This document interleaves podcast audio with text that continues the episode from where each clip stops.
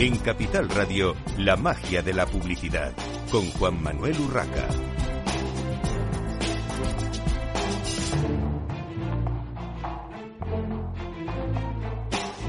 Bienvenidos un viernes más a la magia de la publicidad en Capital Radio. Les habla Juan Manuel Urraca.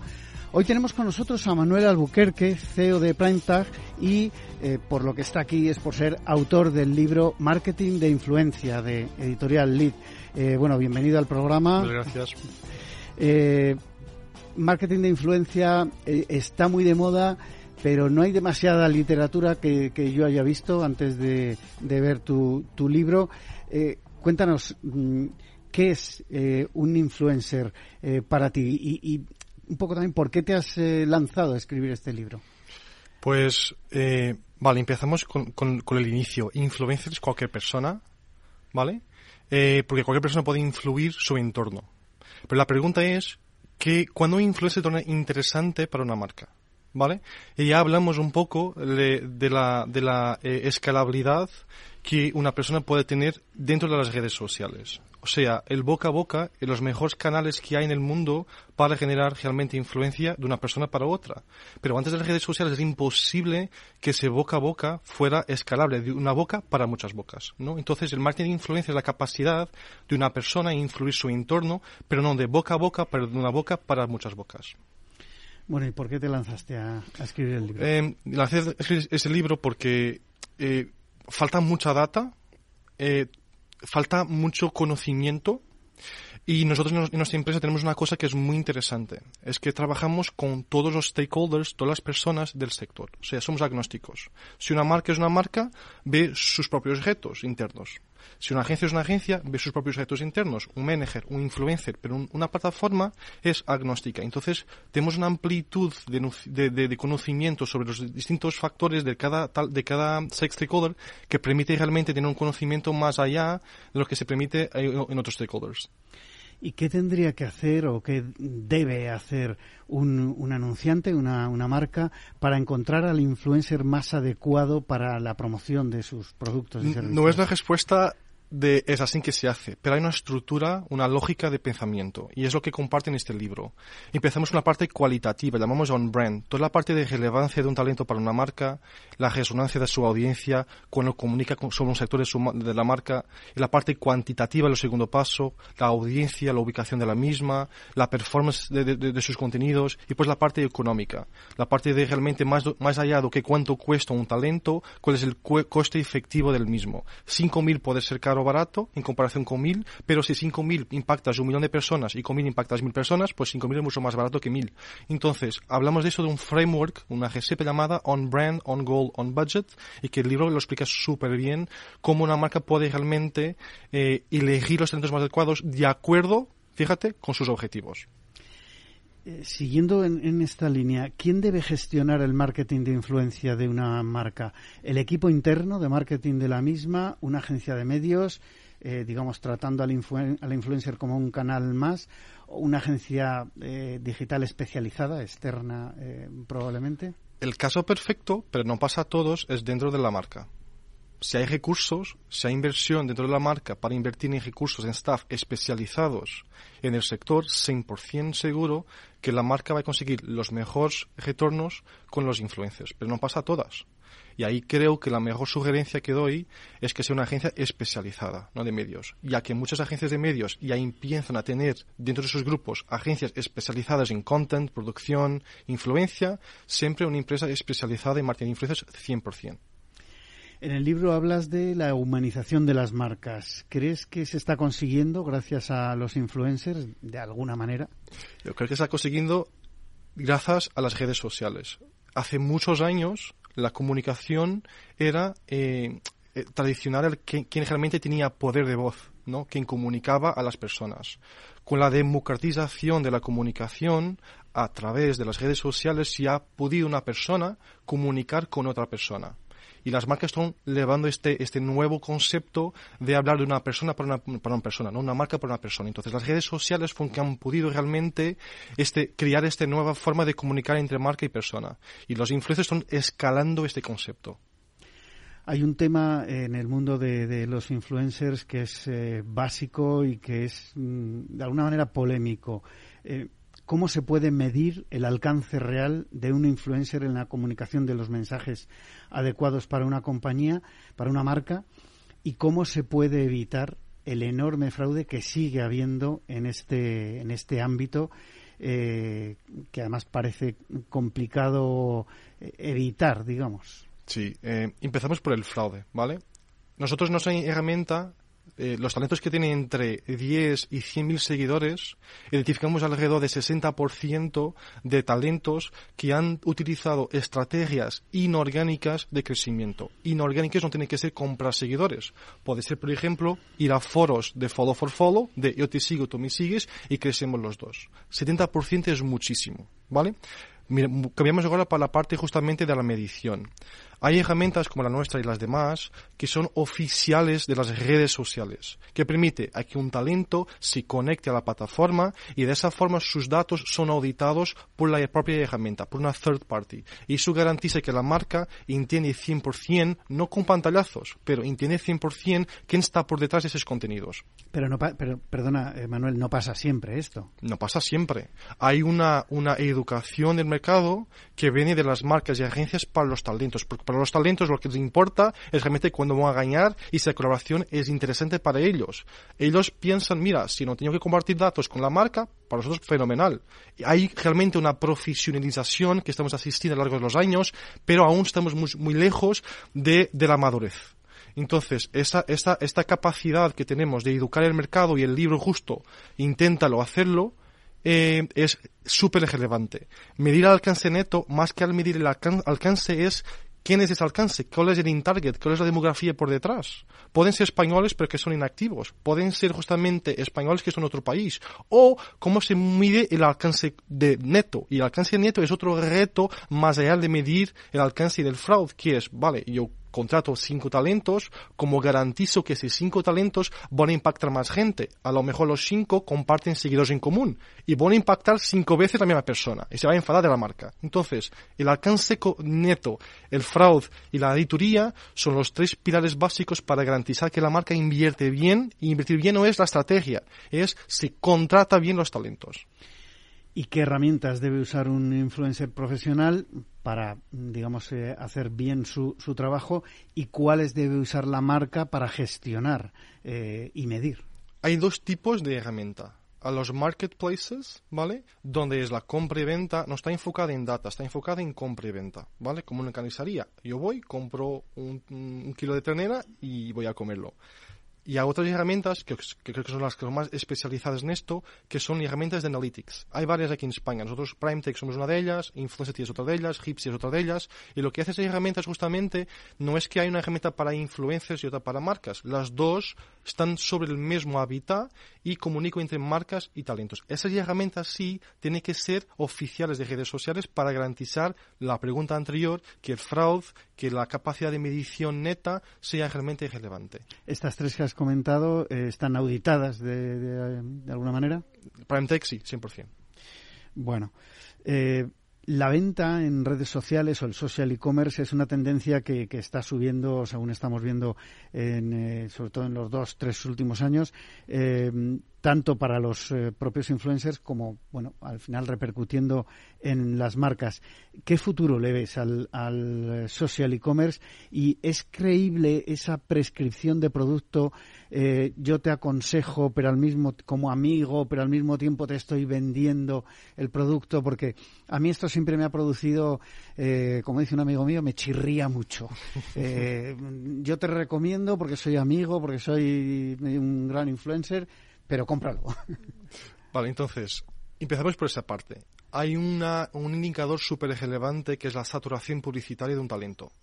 ¿Vale? O sea, si yo hago 100 contenidos y hay uno que os recomiendo una marca y que esa recomendación es constante, no es hoy presento una marca y pasado cinco días otra del mismo sector y otra y otra y otra y otra, pues ahí parece un poco como televenta, ¿no? Un poco raro. Entonces, la saturación publicitaria es un punto súper relevante a la hora de elegir un talento. Si un talento que, que ultrapase, ultrapase el umbral de 28,75% de saturación publicitaria, es que ya está más allá, ya es, una, un, es un televenta, ya no es un talento que realmente está influyendo en su audiencia. Y después la parte de exclusividad. Las relaciones con las y los talentos y mi punto de vista, es, tiene mucho más beneficio cuando son a medio y largo plazo, no de forma puntual y espontánea. La parte de social commerce sigue siendo, no, está siendo una tendencia increíble. En China, y es un mercado gigante, pero no, aunque China esté cinco años adelante de nosotros en Europa, Estados Unidos, la forma como China vende sus productos y comunica sus formatos no es igual que España, no es igual que Francia, no es igual que Portugal. Realmente la parte de medición y de medir el embudo completo, el funil de marketing es fundamental, pero la forma como se genera esa venta tiene que ser distinta, ¿vale? Y ese es el objeto que viene en el futuro. Precisamente, y por ir terminando, hablando de, futuro, ¿qué tendencias de futuro ves en este marketing de influencia? Pues voy a hablar de dos tendencias, ¿vale? Una de medición y otra de este cambio de generación Z que estamos asistiendo últimos dos meses, ¿vale? La medición, primera. Hablamos de social commerce, ¿vale? Hablamos de live commerce, por ejemplo, ¿no? Eh, la gente, por ejemplo, en España está sol todos los días. Las tiendas están abiertas. La gente puede ver el producto online, pero compra online. Puede comprar online, pero puede ir a la tienda offline comprarlo. Y la parte de medición en PrimeTech ya está cambiando para hacer una, una medición omnicanal online y también entender si ese device, si, este, si, esta, persona, persona entre comillas, se ha ido a la tienda, ha pasado X días a comprar el producto. Entonces, el futuro de medición está justo en la omnicalidad de medición. La parte de, segunda parte que de, la influencia, formatos y contenidos, Google está con un reto brutal brutal.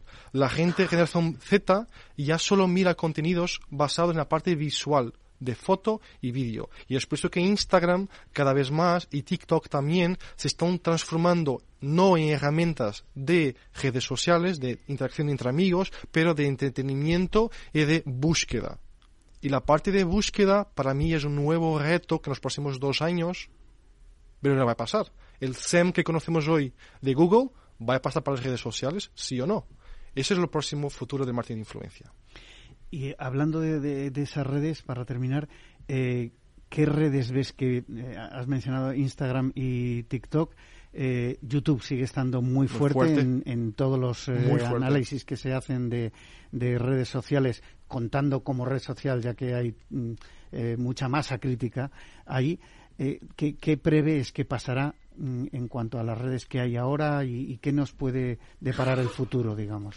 Yo, yo creo que hay una red que es Twitch, que es la mayor competencia de TV, la mayor, que aún las marcas, y te soy sincero, tampoco lo estoy viendo cómo lo hacer, pero algunas marcas están intentando entrar de una forma que sea inmersiva, no intrusiva. Y Twitch es un canal, es una plataforma, perdona, una plataforma que tiene un potencial increíble, pero eh, creo que el futuro es entender la forma de monetización de esa propia eh, plataforma. Pero no está demasiado eh, enfocado a, los videojuegos, al todo No, no. Mira, Ibai, que español, ha comprado los derechos de, de Europa, de Copa Europa, de Copa América, perdona, hace dos años, creo. ¿Vale? Sí, el tema de con Piqué y todo eso. El entrenador de, de, de fútbol de la selección española hizo entrevistas en relación a los partidos ahí. O sea, tiene que empezar por algún sitio. TikTok ha empezado con bailes y ahora se está democratizando. Eh, eh, Instagram ha empezado con nutrición deportiva, con lifestyle. Se democratizó a todo lo demás. Facebook hace muchos años ha empezado con un tema, un poco como la televisión, ¿no? Hace 50, 100 años había un canal ¿no? Y pues se fue... Y solo daba informativos. Y solo informativos. Y se fue segmentando para más canales, más segmentados y, segmentando cada vez más las audiencias. Lo que estamos visualizando es esa segmentación natural de las audiencias.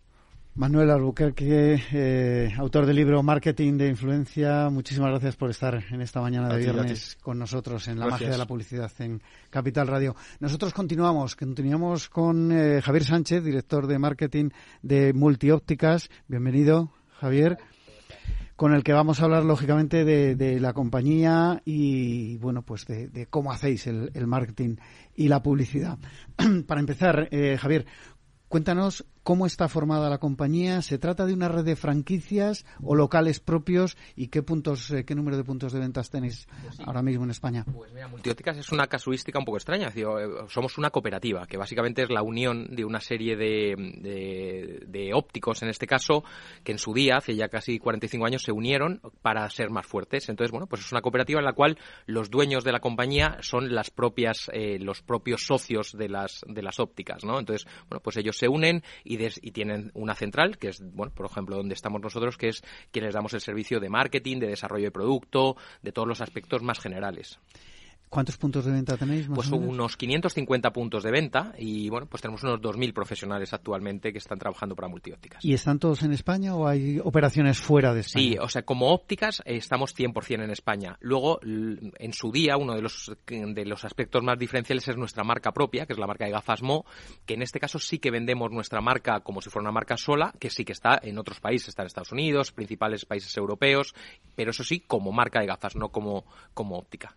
Pero, eh, pero lo gestionáis, esa venta de producto, digamos, desde la propia cooperativa también. se, se, gestiona desde aquí. Nosotros, nuestro foco es verdad que, que, decir, al final, por la casuística de la cooperativa, es decir, nuestro foco son las propias ópticas, que ellos son los dueños, pero cada vez tiene una mirada más amplia y, lógicamente, bueno, pues al final, con la potencia de nuestra marca, están trabajando en, sacarla fuera también. En cualquier caso, aprovechando una marca muy reconocida en, el mercado español. Eh, ¿Cuál es el mix de medios? ¿Cómo es el mix de medios de multiópticas, Javier? Pues tenemos eh, casi tocamos un poquito todos los palos porque también el digamos la una de las realidades de multiópticas es que tiene un digamos un target muy amplio, ¿no? Yo siempre soy un defensor del foco, foco, foco y cuando entré en multiópticas y vi que vendemos gafas a niños de dos años y a personas de 80, pues a partir de ahí pues lo que te obligas a, a intentar mantener una estrategia muy muy global, pero casi tocar todos los palos, ¿no? Es verdad que los medios más tradicionales como puede ser la televisión o el medio print lo utilizamos sobre todo para esas, esos productos pues como pueden ser en este caso las gafas progresivas o audiología, para gente un poco que su consumo principal está en la televisión, y luego a partir de ahí, pues nuestro posicionamiento en el mundo online, la verdad que realmente es un poco la principal apuesta. Luego entraremos ahí en, en detalle. Eh, vamos a hablar de una campaña que se basa para mí en un trabalenguas, eh, al menos bajo mi punto de vista, pero que ha tenido gran repercusión el procrastinador del frac. Eso es. solo pronunciarlo, eh, Javier. sí, sí, de hecho, de hecho fue uno de los motivos que hacía que la campaña al principio se pusiera en duda, ¿no? Pero para mí, precisamente, esa dificultad de, de, pronunciarlo o esa sorpresa de esa palabra, que sobre todo cuando te das cuenta de lo que significa, lo que es, pues al final te, digamos, te levanta una sonrisa y te hace estar expectante a lo que luego te van a contar, pues la verdad que es uno de los aspectos más diferenciadores, ¿no? decir, ¿De, dónde salió el nombre? Pues sobre todo, eh, decir, es algo, es decir, eh, una de las cosas que más se produce precisamente con el uso de gafas progresivas es eh, el retraso, sabiendo que tú necesitas gafas progresivas, pero lo retrasas porque a veces la gente piensa que es el síntoma de pasar a un nuevo estado de tu vida, es decir, de madurez, de más, más, más, más, mayor. Y eso, pues vimos que se llama, eso, retrasarlo, lo que tienes que hacer, aun sabiendo que no es bueno para ti, se llama procrastinar. Entonces, bueno, pues a través de ese descubrimiento, bueno, pues empezó a gestarse la campaña cómo, cómo ha funcionado y, en qué ha consistido exactamente, qué, medios habéis utilizado. Pues mira, en este caso, la, es decir, un poco sabiendo que el uso de progresivos, eh, uno de los principales frenos esa, era esa procrastinación, empezamos a investigar y empezamos a ver que ese fenómeno, el de la procrastinación, era un fenómeno muy, bueno, casi de todo el mundo, pero en España se, se produce de manera bastante, bastante notoria. Y decidimos empezar a investigar por ahí, hicimos un estudio de mercado para ver cuáles eran las cosas que más procrastinaban los españoles, Es decir, pues cosas que nos pueden sonar a todos normales, la, limpiar el coche, renovarte el DNI, ponerte a dieta, apuntarte al gimnasio, todas esas cosas que los españoles eh, posponían y cuando introdujimos la variable del tema del uso de gafas progresivas también estaba dentro de esos aspectos que los españoles siempre posponemos. A partir de ahí, pues intentamos ponerlo en valor y empezar a construir esa campaña, ¿no? Es decir, una campaña muy integrada en el cual no es solo eh, nosotros vemos la publicidad siempre no como una película, como una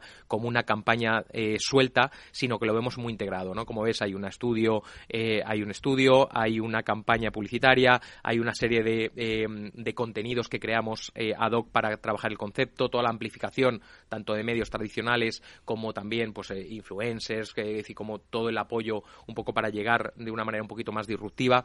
Por tanto, es una campaña que es muy, muy, muy global, ¿no? ¿Cuáles han sido los resultados en cuanto a el uso, digamos, de la campaña de, los consumidores. ¿Cuántos consumidores llamaron para usar el mm. servicio? Ese servicio propuesto que era también un poco eh, bastante disruptivo y un poco sorpresivo. claro, porque para, para ilustrar esto, eh, pues una de las cosas que se creó un poco es una réplica de ese cobrador del frac que sobre todo en los años 80, 90, pues se hizo muy, muy, muy notorio porque perseguía a aquellos que tenían deudas. Decidimos crear la figura del procrastinador del frac para perseguir a todo el mundo que procrastinaba y especialmente a los que tenían que cambiar sus gafas, ¿no? Y decidimos crear un servicio real en el cual tenemos un servicio que tiene un chat, que tiene WhatsApp, que tiene un teléfono en el cual tú puedes llamar para perseguir a alguien eh, que está procrastinando.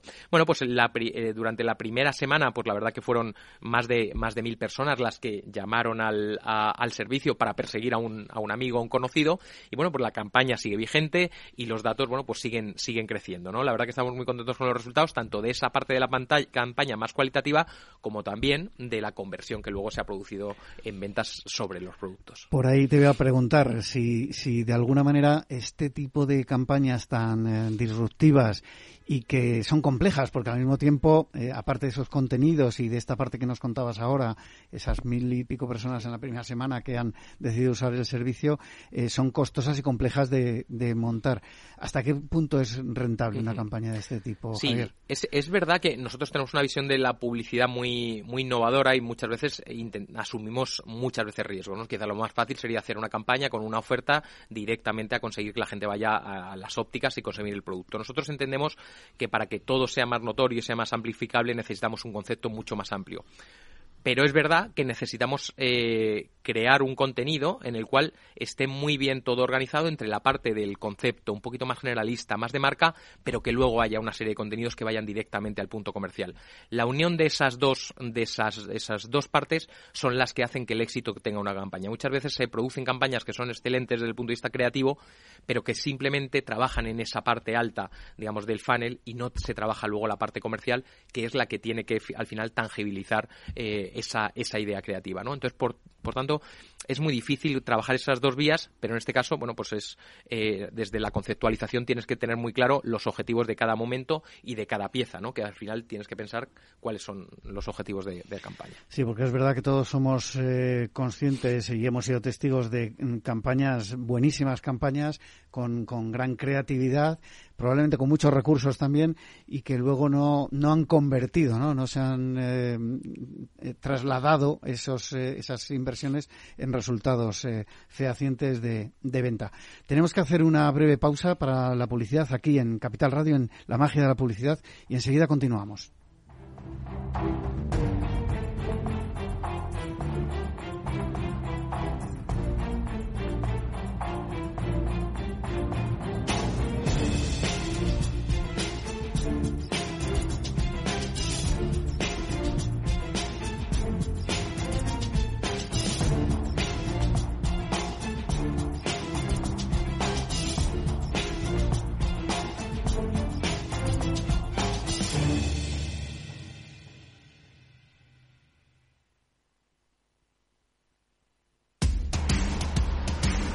No pierdas detalle de todo lo que afecta a tus inversiones y a tu bolsillo. Toda la información en Mercado Abierto con Rocío Arbiza, de 4 a 7 de la tarde en Capital Radio.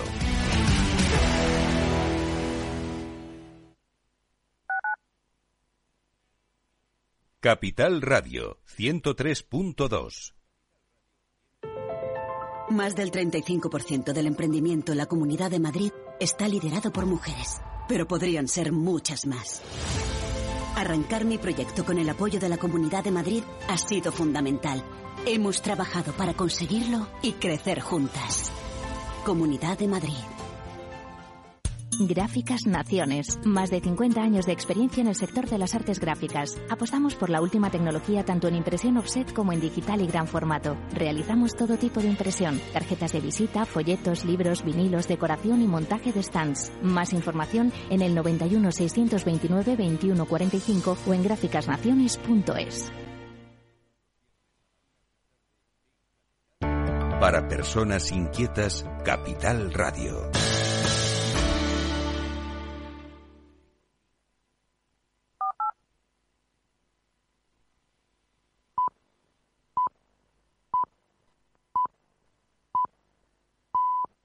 La magia de la publicidad con Juan Manuel Urraca.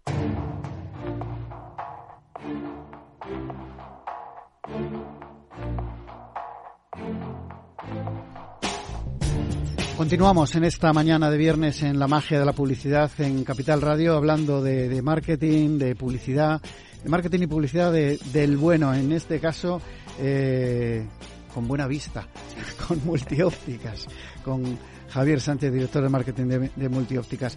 Javier, ¿cómo estáis trabajando desde Multiópticas las redes sociales? Eh, un canal que, aunque comentabas al principio que vuestro rango de edad de consumidor es eh, pues, pues amplísimo, eh, casi absoluto en cuanto a demografía, no deja de ser un, canal eh, las redes sociales que está creciendo muchísimo. ¿Cómo lo trabajáis? Pues sí, para nosotros es absolutamente el pilar fundamental desde nuestra herramienta de comunicación, eh, porque es verdad que nosotros en su día decidimos además trabajarlo internamente, es decir, hicimos varias pruebas y al final nosotros la trabajamos con equipos internos porque creemos que es lo que nos da más, eh, más rapidez, más flexibilidad y bueno, pues el tener el conocimiento interno, pues la verdad que es lo que mejor nos funciona. Apostamos en su día por intentar hacer muchos contenidos, para que te das una idea, nosotros lanzamos más de 30 contenidos diarios, al final entre, entre todas las plataformas que trabajamos.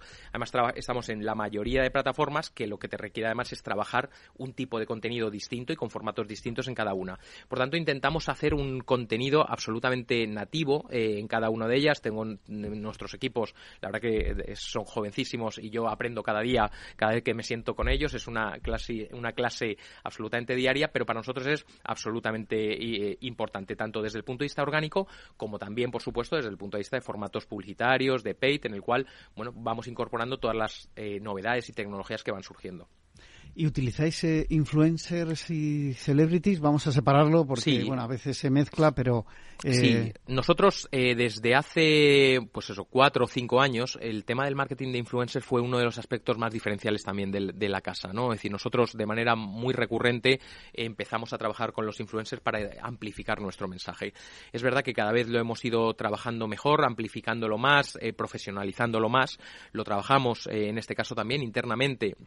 a veces nos, nos ayudamos de alguna agencia, pero sobre todo creemos que el, tener el pulso de primera mano pues es el que nos permite eh, tener mejor conocimiento. Esta es, y aparte, bueno, pues hemos establecido relaciones muy sólidas con muchos de los influencers que al final, bueno, pues hemos creado una comunidad que realmente son consistentes y coherentes a lo largo del tiempo, ¿no? no eh, tenemos muy en cuenta la gente cómo nos funciona, cómo nos responde y somos eh, tenemos unas relaciones muy muy buenas con, con, muchos de ellos. Entiendo que a todos los habéis buscado y encontrado vosotros mismos, con vuestros recursos internos. Eh, sí, o sea, fundamentalmente lo que nosotros hemos ido trabajando es ir, bueno, hemos, también hay mucho eh, prueba, también hay mucha prueba-error, es decir, al final con la capacidad que hay ahora de medir un poco los resultados de cada uno de los influencers, pues te da para ver un poco mm, con quién eh, casarte más, con quién, con quién menos, y efectivamente, pues al final lo que nosotros es, a base de la experiencia, ir viendo con quién realmente mejor nos, nos funcionan las campañas. Y a nivel de medición que mencionabas y mencionábamos antes con, con Manuel hablando de su libro.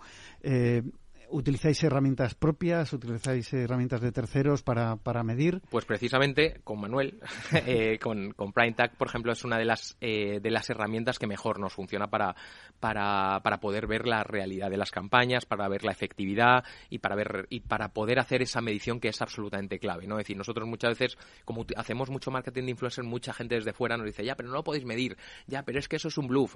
No te preocupes que nosotros cada euro que invertimos en marketing de influencia sabemos el retorno que tiene, ¿no? Y para nosotros es muy importante. Y en este caso, bueno, pues con, con Prime Tag, la verdad que es, bueno, ha dado casualidad que está aquí Manuel, no es por eso, pero sí es cierto que es una de las herramientas que mejores resultados nos da para medir. Doy fe que ha sido casualidad absoluta.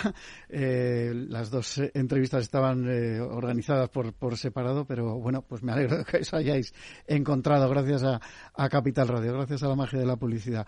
Eh, pasemos al mundo celebrities, porque las celebrities en muchos sectores se utilizan casi por pura necesidad, ¿no? sobre todo el mundo de la moda, los perfumes, estamos acostumbrados a ver esas campañas navideñas en las que evidentemente casi parece que si no hay una celebrity eh, mostrando el producto, eh, pues, pues no es una marca o potente o conocida. ¿Cómo, los utilizáis vosotros? Pues nosotros también utilizamos los celebrities de manera bastante recurrente. Es decir, una de las apuestas que hay dentro de, nuestra marca Mo, la marca de gafas, es convertirla realmente en una marca eh, con todos sus atributos, en una marca de moda eh, y absolutamente deseada. Y precisamente por eso que comentabas tú, al querer ser realmente una marca de moda, pues muchas veces utilizamos eh, celebrities que nos den directamente esa, esa credibilidad, ¿no? Es decir, por ejemplo, Eugenia Silva es una de las, es decir, mm, casi casi es, es de la casa, es decir, llevamos cuatro o cinco años trabajando con ella de manera recurrente, hemos trabajado con Oriol el, Cacho, es decir, al final mucho celebrity vinculado a la moda que al final nos ayuda a traernos, bueno, pues algunos aspectos de ellos que nos trabajan en el posicionamiento de nuestra marca.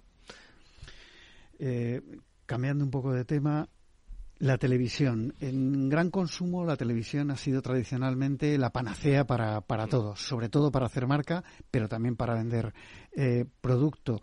¿Qué valor le dais eh, a los medios convencionales? Y en concreto vamos a hablar de, de tele. ¿Cómo, ¿Cómo trabajáis el tema televisión? Y ahora mismo, Javier, ¿es rentable hacer campañas eh, en televisión con, con el, digamos, la tendencia de, de, de cambio de, de este eh, medio? Hmm.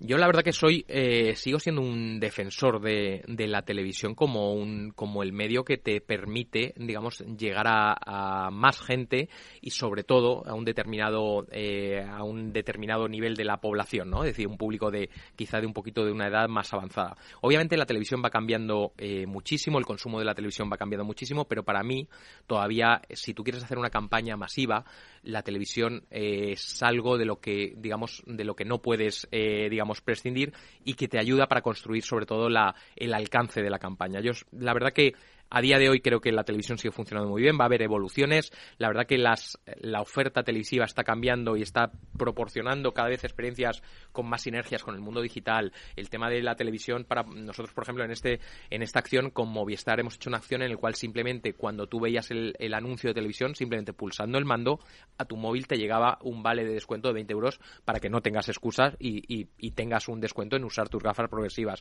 Es decir, esa interacción que tú puedes producir entre la televisión y el mundo digital, bueno, pues cada vez va a hacer que las cosas, eh, digamos, que se produzcan más oportunidades. Pero para mí, sin duda, en cuanto a cobertura, la televisión sigue siendo, si te lo puedes permitir y si tu producto es un producto masivo y con unos objetivos de venta potentes, sigue siendo un elemento muy importante. Eh, pero todo lo que estás contando en realidad es de, CTV, de televisión conectada. Sí. ¿Cómo ves el, el futuro a medio o largo plazo de la televisión lineal como la conocemos hasta hoy.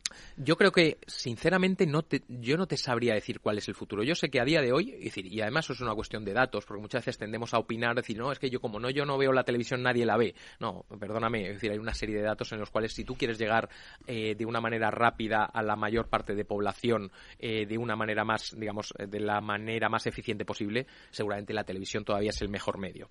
Eh, otra cosa es, por cómo está evolucionando y la velocidad que está evolucionando, pues cada vez el consumo es distinto. Tendremos que ir adaptándonos y conociendo cómo es eso. Pero a día de hoy todavía sigue siendo muy interesante, aunque ya no vale como era antes de pongo mi anuncio en televisión, me olvido, le pongo mm, mil GRPs y sé que tiene un rendimiento al día siguiente. Es muy importante que todo esté dentro de una estrategia más global, coordinarlo con otros medios y saber pues que seguramente si tú quieres llegar a target determinado vas a tener que tocar todos los medios que tienes a tu alrededor. Pues puedes funcionar en el exterior, que te va a funcionar muy bien a nivel cobertura y notoriedad, aunque no puedas contar tantas cosas, y hay formatos excelentes. La radio sigue siendo pues un formato que a nivel eh, cobertura y notoriedad y poder contar cosas es maravilloso también. Entonces, bueno, yo creo que esto es una cuestión de ver momento a momento, conocer muy bien tu target y a partir de ahí utilizar todo lo que tienes entre manos. Y el futuro, pues me encantaría decírtelo, pero la verdad que creo que no lo sé y el que lo sepa, que diga que lo sabe, no sé si miente. Hay que afinar con el, con el target, ¿no? Al final, yo por de formación profesional, hablando con muchos jóvenes de esto, la primera frase que te sueltan es, no, si ya nadie ve la tele. Y bueno, tú resulta que me estás diciendo que ves eh, programas de entretenimiento, que ves concursos, lo consumirás de otra manera, pero estás viendo producto de televisión. ¿Cómo? ¿Dónde? Mm, bueno, pues probablemente en distintos dispositivos, no en la pantalla del salón de tu casa, hasta ahí eh, lógico. Bueno, eh, ¿Qué peso tiene para vosotros, eh, ya que tenéis punto de venta, el trade marketing, las acciones en el punto de venta en respecto a, mm, digamos, lo que es notoriedad de marca, por un lado, en venta de vuestro producto y, las ventas reales que, bueno pues que hablan de las que hablan vuestros eh, eh, cooperativistas. Para nosotros el tema del punto de venta y del trade marketing es eh, absolutamente capital. Es decir, mm, por varias cosas. Primero por la, por la tipología de empresa que somos, que somos una cooperativa en el cual al final a los, a los socios locales lo que les interesa sobre todo es bueno pues vender ellos y, las herramientas que les tenemos que dar es para eso, para que, para que ellos vendan. Y por otro lado porque por el tipo de producto que nosotros más vendemos, que al final sobre todo nosotros el 80, el 75% de lo que vendemos es gafa graduada, necesitamos o fundamentalmente esa venta se produce en el punto de venta, en la óptica. Por tanto, para nosotros, eh, partiendo de que donde se vende el producto y donde más ingresos generamos es en el punto de venta, es ahí donde lógicamente tenemos que generar un montón de recursos. Toda la, publicidad que hagamos en el punto de venta, toda la explicación, toda la experiencia de compra. Por tanto, al final todo lo que nosotros intentamos hacer, esa generación de notoriedad de marca o esa generación de tráfico al punto de venta, tiene que ir destinado fundamentalmente a llevar a la gente a las ópticas y que allí la experiencia que viven, lo que encuentran, es lo que se les ha prometido desde esa comunicación de una manera mucho más masiva. Por tanto, para nosotros es absolutamente capital. Es como el delantero del equipo en el cual es quien va a marcar. Tenemos que llevarle muchos balones y que allí el, eh, en la óptica es donde se produzca toda la venta. Hay un medio, el medio exterior, que ha evolucionado mucho en los últimos años, sobre todo por la digitalización. Eh, las empresas eh, especializadas nos prometen una mayor digitalización, incluso de, bueno, pues de toda la oferta eh, que tienen, de todo el parque que tienen. ¿Cómo veis ese, digamos, ese medio tan mm. especial eh, que impacta mucho también en, el gran público. Nosotros, a nosotros el, el medio exterior nos encanta ya digamos incluso desde el punto de vista más tradicional, o sea, no tanto, no, ni siquiera integrando la, digitalización, porque creemos que la capilaridad que nos da, la notoriedad que nos da, eh, la sensación que te da de, digamos, de estar en todos los sitios del exterior, la verdad que nos encanta. Luego, además, nosotros esa oportunidad de hacer eh, segmentaciones tan, tan locales, nosotros podemos ir a cada una de las poblaciones de donde tenemos ópticas con nuestro medio exterior, la verdad que nos encanta. Y luego, yo creo que es un medio que está evolucionando mucho, que tiene muchísimo por evolucionar con, para trabajar ese punto de la, de la digitalización en el cual te permita ser todavía mucho más impactante en las campañas. ¿no? Yo creo que eh, la verdad que eh, ese, ese punto en el cual vamos a poder eh, geolocalizar, geolocalizar campañas, en el cual vamos a poder interactuar lo que pasa en el punto de venta con la publicidad que está recibiendo, hacer publicidades en función de el público que está viendo eh, cada una de las campañas o con la realidad incluso, pues imaginaos nosotros eh, que vendemos gafa de ver o gafa de sol, pues en función del clima que esté ocurriendo en ese momento podemos mandarle un mensaje determinado a la gente que se ve impactado por la televisión. Por tanto, bueno, pues creo que, que a partir de ahí se van a producir un montón de oportunidades que, que permiten establecer sinergias y con el objetivo de hacer campañas cada vez más potentes, más innovadoras y más efectivas. Bueno, vamos a aprovechar que tenemos aquí a, Manuel, eh, y, ya que además eh, trabajáis en, conjunto, me gustaría preguntarle a, Manuel Alburquerque, que vuelvo a representarse otra vez, el eh, autor del libro Marketing de, Influencia y CEO de, de PrimeTag, ¿cómo trabajáis con las marcas su búsqueda de, influencers? eh, nos hablabas antes de la medición, de que, eh, bueno, pues es una parte muy importante, nos hablaba eh, Javier también de la parte tan importante que es el digamos, tener una relación de largo plazo y, consistente con, los influencers, eh, ¿cómo ayudáis a las eh, empresas, aparte de a multiópticas, a buscar en, su búsqueda de, influencers que, eh, digamos, sean afines a la marca? Que de esto también muchas veces se habla porque no vale cualquiera para cualquier marca, ¿no? Eso es. O sea, em, realmente se puedes medir muy, muy bien, pero si después eliges mal la persona, el talento, por más bien que, que, que, mides, no, los resultados nunca van a ser buenos. Em, nosotros tenemos una, una, una, una, framework llamada On Brand, On Goal, On Budget, que realmente la parte cualitativa es primero punto de, de trabajar el análisis y la, y, la, y la elección de talentos. Eh, em, el punto principal para nosotros y que ayudamos a las marcas a, a entender cómo realmente descubrir y valorar talentos es interpretar la data hay muchas marcas que, tenéis, que tienen y muchas agencias que tienen eh, realmente plataformas, mucha data, pero hay que saber interpretarla. Empezamos con un primer ejemplo que es la tasa de interacciones. Por ejemplo, ¿no? Eh, todo el mundo trabaja con tasas de interacciones y tiene todo el sentido del mundo, pero realmente la tasa de interacciones en comparación con la resonancia de la audiencia, es decir, cómo interactúa la audiencia cuando escucha un determinado tópico, cómo interactúa ella. Entonces, realmente estos cambios de interpretación de conocimiento de la data, que está por detrás, es fundamental para elegir el talento adecuado.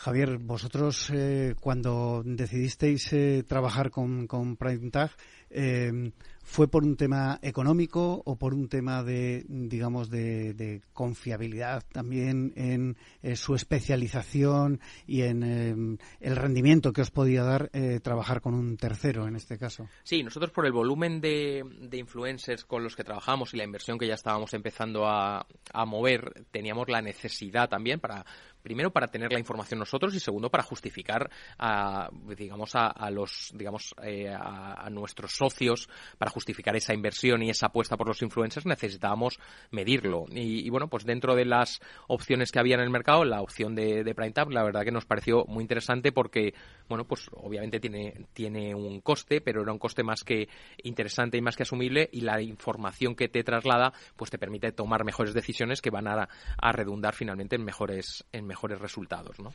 Eh, Javier, no te he preguntado por un tema que, eh, bueno, lamentablemente está ahí, que es todo el tema de la inflación, de la situación económica que se sigue sufriendo, sobre todo en, determinadas capas de, la sociedad que, bueno, pues no pueden acceder a todo tipo de productos, mm, teniendo en cuenta que lo básico, que es la alimentación, está, pues en determinados hogares en, riesgo. ¿Habéis notado de alguna manera vosotros que mm, el acceso a mm, bueno pues pues una óptica o un producto de audio o, eh, óptico eh, se haya resentido por, por la situación económica? Pues la verdad que nosotros es cierto que hay una sensación un poco de, estabilidad y, de cierta duda. Es verdad que nosotros estamos dentro del sector óptico, que en el fondo es un producto de salud visual, que en el fondo si tú necesitas cambiar tus gafas, pues casi las tienes que cambiar, ¿no? Luego también hay una realidad, es que nosotros, dentro del mercado, pues seguramente nuestro posicionamiento es de un producto de muy buena relación calidad-precio, eh, es decir, quizás sufrirán eh, o están sufriendo más gente que en un momento dado, pues, eh, pues eso, gafas de marcas un poquito más, eh, más elevadas, más caras. Entonces, bueno, pues nosotros, bueno, pues estamos en un momento de bastante expectativa pero por el posicionamiento de marca que tenemos quizás estamos sufriendo un poquito menos que, que otras eh, que otras marcas. Porque es verdad que al final es un producto también de primera necesidad, porque es, salud, eh, evidentemente. Eso es. Sí, es verdad que desde la vuelta del, incluso de la, de la pandemia, en el que sectores como la moda pura, pues es decir, sufrieron mucho, bajaron mucho, el tema de la, de la óptica, de la salud visual, se ha mantenido con una, digamos, con un buen comportamiento, porque la realidad es esa, es que, es decir, es algo de lo que tú no puedes prescindir, no puedes decidir si usas gafas o no, es decir, si no ves, tienes que usar gafas, ¿no? Por tanto, bueno, pues es, un bien de absoluta necesidad. Y una curiosidad, eh, hablabas de la marca Mo, de vuestra propia marca, que entiendo que dentro del posicionamiento en el punto de venta eh, tiene una relevancia importante, vamos, de, hecho yo lo he visto en vuestras ópticas. Eh, sois multimarca, vendéis eh, otro tipo de marcas y no sé si me puedes dar, no, no dato, pero por lo menos porcentaje, ¿qué peso tiene vuestra marca con respecto a eh, otros productos de otras, de otras marcas? Nosotros, en nuestra apuesta desde la central, fundamentalmente es convertirnos en una marca en la que eh, fundamentalmente vendamos nuestras propias marcas. Además, tenemos otras marcas que estamos desarrollando. Tenemos Mo, que para nosotros es el 90% de, de las ventas. Luego tenemos una marca que se llama Wildgo para gente un poquito más, que decir, más joven, que busca un producto más barato. Y otra marca que hemos lanzado se llama Noren para públicos que están buscando algo, bueno, materiales un poquito más elevados, más caros. Y nuestro objetivo es intentar ofrecer a través de nuestros productos, nuestras marcas, pues un servicio totalmente global. Como te decía, somos cooperativa y hay centros que tienen libertad de si alguno bueno, pues quieren tener o creen que pueden complementar esa oferta con marcas de terceros, también lo tienen. Pero mm, en el ADN de nosotros, de la central de multiópticas, está en tener un servicio completo con nuestras propias marcas. Y en porcentajes, lo que decía, más del 90-95% de lo que nosotros vendemos está con nuestras marcas propias y fundamentalmente con la marca Mo. Y una curiosidad, porque hablábamos antes del tema de social commerce, e-commerce. Eh, ¿qué, porcentaje de negocio tenéis en e-commerce vosotros? Para nosotros el e-commerce todavía representa eh, poquito. ¿Por qué? Pues porque, como te decía antes, nosotros el 75% de lo que vendemos es gafa graduada y el 25% sol. Entonces, eh, nosotros empezamos con nuestro e-commerce hace cinco años. La verdad que estamos una evolución brutal. Vendemos mucha gafa de sol, mucha gafa, eh, digo, perdón, muchas lentillas de, de al final eh, al final tú sabes tu graduación y, repones. Estamos creciendo mucho. Lo que pasa es que la parte de gafa graduada, aunque tú puedes comprar tu gafa graduada en el online, pues todavía representa muy poquito. Por tanto, bueno, pues estamos creciendo mucho, pero todavía no es un porcentaje relevante como podríamos hablar de un sector como la moda. Pero sí creemos que es un escaparate perfecto, que además nos va dando ventas diarias y que además nos prepara para lo que es el, el, futuro de el futuro de la, de la óptica que por supuesto pues tiene pinta que, que van, van a cambiar cosas y nosotros como líderes de mercado y como eh, con ese ADN innovador pues tenemos que estar ahí. Bueno, pues eh, muchísimas gracias, Javier Sánchez, director de marketing de Multiópticas, por eh, haber compartido esta mañana de viernes aquí en la magia de la publicidad eh, con nosotros en, en, Capital Radio. Damos ya la bienvenida a Rafael Martínez, miembro de la Comisión de Audio Digital de IAB y CDO de Fisherman. Rafael, IAB ha lanzado el estudio de audio digital.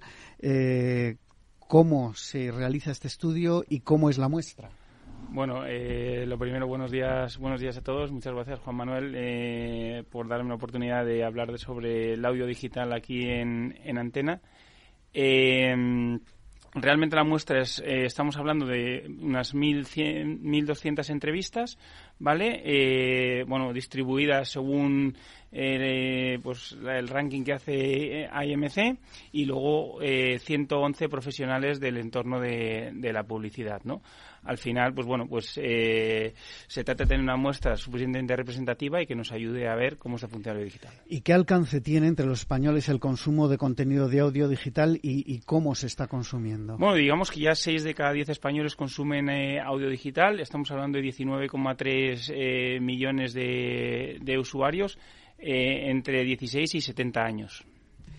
¿Cómo está evolucionando el consumo del podcast? Porque esto sí que es algo imparable, lo sabemos, eh, iba a decir mejor que nadie, lo sabemos muy bien en, Capital Radio. Sí, absolutamente. Eh, realmente es, es la disciplina que más crece eh, dentro del entorno y estamos hablando ya de una penetración de, de un en torno a un 54%, todavía por debajo de lo que es la música, el consumo de música digital que está en, en un 77 y de la radio online, como la que hacéis aquí, que está en un 61%. ¿Qué percepción tienen los usuarios, eh, Rafael, de la publicidad en contenidos de audio digital? Porque esto siempre ha sido también eh, un caballo de batalla en todo lo que se refiere a digital, ¿no? Em, empezó en, web, luego en las redes sociales, la, intrusión que, representa la, la publicidad.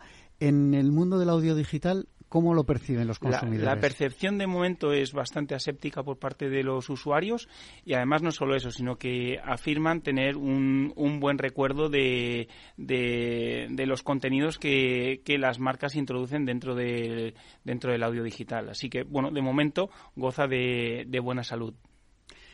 En cuanto a los dispositivos que usan los usuarios para escuchar los contenidos en audio digital, eh, ¿cuáles utilizan? Eh, ¿Cómo los utilizan? Y ¿Utilizan asistentes de, voz? Porque creo que hay un dato importante en el estudio, por lo que he Sí, hay, un asistente, hay un, hay un análisis acerca de los asistentes de voz que curiosamente este año caen versus el, versus el año pasado y dispositivo, el dispositivo rey es el móvil. O sea, al final eh, lo que dicen los usuarios es que eh, pueden hacer, bueno, pueden mm, escuchar audio digital en cualquiera de los formatos mientras hacen otro tipo de cosas, ¿no? Y el dispositivo que fundamentalmente te, eh, te permite eso, por un ejemplo, cuando estás haciendo deporte, es, es el móvil, ¿no? Así que el, móvil aquí es el que se lleva, se lleva el gato al agua. ¿Y con respecto a los asistentes de voz? En cuanto a asistencia de voz, eh, sí que se utilizan, pero como decía inicialmente, han caído versus el, versus el año pasado. O sea, digamos que hubo ese boom y ahora pues necesita sentarse en los hogares eh, españoles y, ya, ya, ya te digo, eh, versus el año pasado sí que hemos experimentado una, una, caída en el uso, por lo menos en, en lo que nos han transmitido los entrevistados este año. Bueno, ¿Qué opina el sector publicitario y de comunicación respecto al futuro de las inversiones en este canal? Bueno, eh, si nos ceñimos a los últimos estudios, es uno de los canales que más crece. ¿no? Los canales más emergentes son el audio, digital, que, lleva ya unos años al alza y, creciendo bastante. Es cierto que, venimos de, de, un tamaño muestral pequeño, pero bueno, ya se va, ya se va afianzando y junto el, el, otro medio que, que, más crece, aunque todavía es pequeño versus su hermano mayor que es la televisión lineal, es la televisión conectada, ¿no? O sea que eh, digamos que en todos los sentidos, en cuanto a penetración de uso como a inversión publicitaria, es un canal al alza. ¿Veremos eh, nuevos formatos de publicidad en, en audio digital? Bueno, yo creo que hay que estar innovando constantemente, ¿no? Y todo lo que pueda ser eh, que los formatos sean más asépticos, más, didácticos eh, y, eh, y, generen una experiencia relevante el usuario, siempre va a ser positivo, ¿no? Y yo creo que es un canal, a mí es un canal que particularmente, lo digo aquí en la radio, que me, gusta mucho y, que, bueno, consumo en, en sus diversos formatos. Y desde el punto de vista de los profesionales del negocio de, eh, del negocio digital, ¿cómo ha cambiado el uso del podcast? Bueno, yo creo que cada, cada vez lo incorporamos más en, en, las planificaciones porque lo que nos permite es, con la gran eh, fragmentación o con la gran diversidad que hay de contenido dentro del podcast te permite afinar mucho y eh, colocar a la marca en ese en ese contexto eh, relevante para, para, el usuario, con lo cual eh, yo creo que ahora tiene un valor muy cualitativo. Bueno, pues eh, muchísimas gracias a Rafael Martínez, eh, miembro de la Comisión de Audio Digital de IAB, por eh, hablarnos de este estudio de audio digital que ha elaborado la asociación. Se nos acaba el tiempo. a todos ustedes les espero el próximo viernes aquí en La Magia de la Publicidad, en Capital Radio. Se despide Juan Manuel Urraca.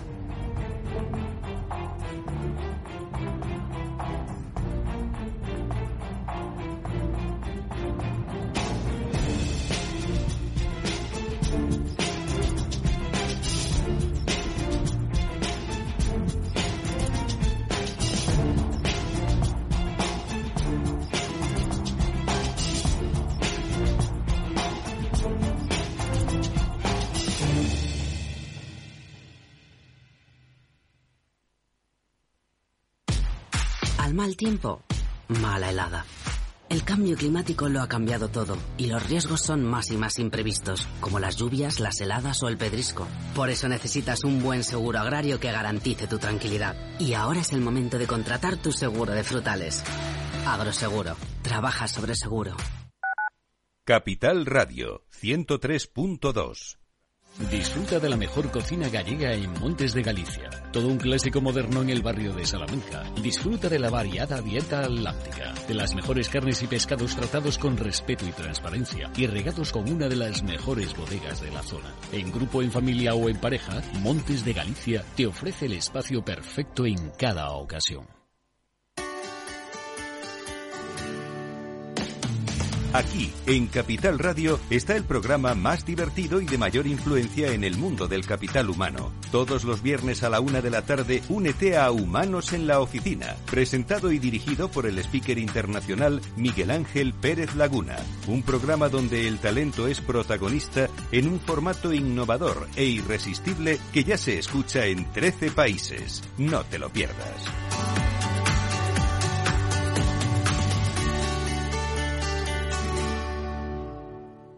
Capital Radio, la genuina radio económica.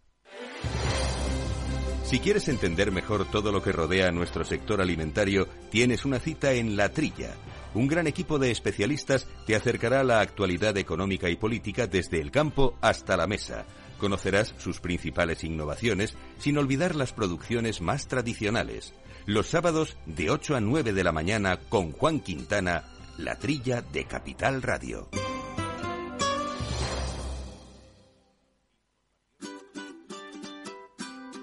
Mesa y Descanso es el programa donde Mar Romero te acerca cada fin de semana los mejores productos, te invita a disfrutar de los buenos vinos de cada denominación de origen y a conocer restaurantes y lugares de ocio con un encanto especial.